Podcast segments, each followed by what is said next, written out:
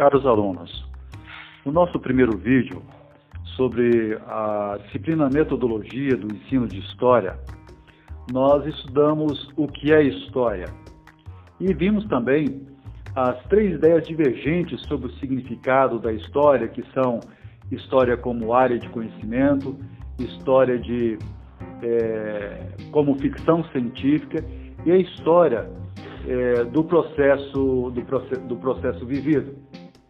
Neste, neste segundo momento, no nosso podcast, eu queria fazer uma, quero fazer uma reflexão com vocês sobre, é, então, para que serve a história.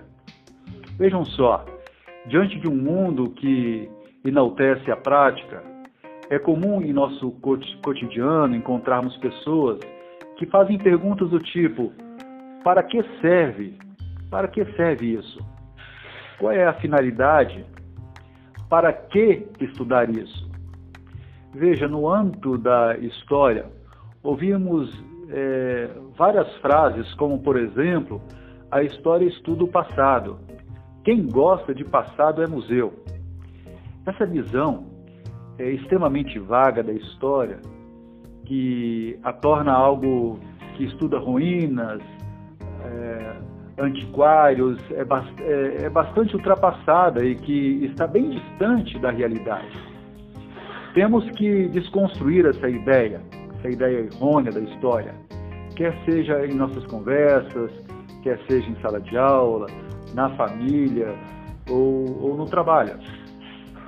O que foi apresentado sobre o que é história já demonstra que a história é um, é um, é um conhecimento dinâmico, e por isso precisa-se estar é, atualizando as informações e as opiniões com passadas mudanças no processo histórico.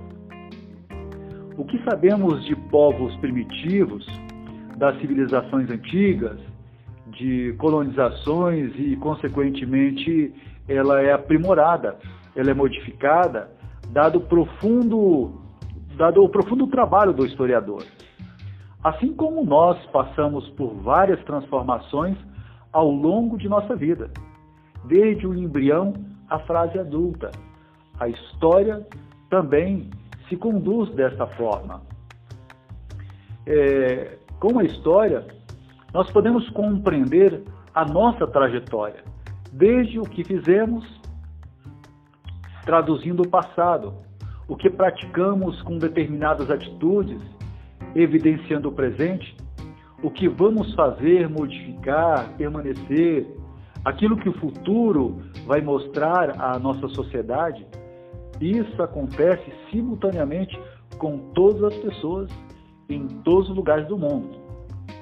Sabemos que essas mudanças é, no indivíduo, nas gerações, elas impulsionam o surgimento dos acontecimentos ou eventos, eventos históricos, eventos sociais, políticos, econômicos, culturais, entre outros elementos, num determinado país.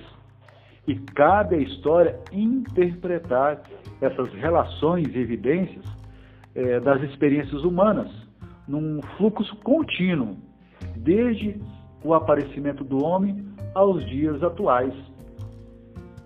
É, a história nos possibilita uma reflexão sobre o presente a partir de indagações feitas ao passado.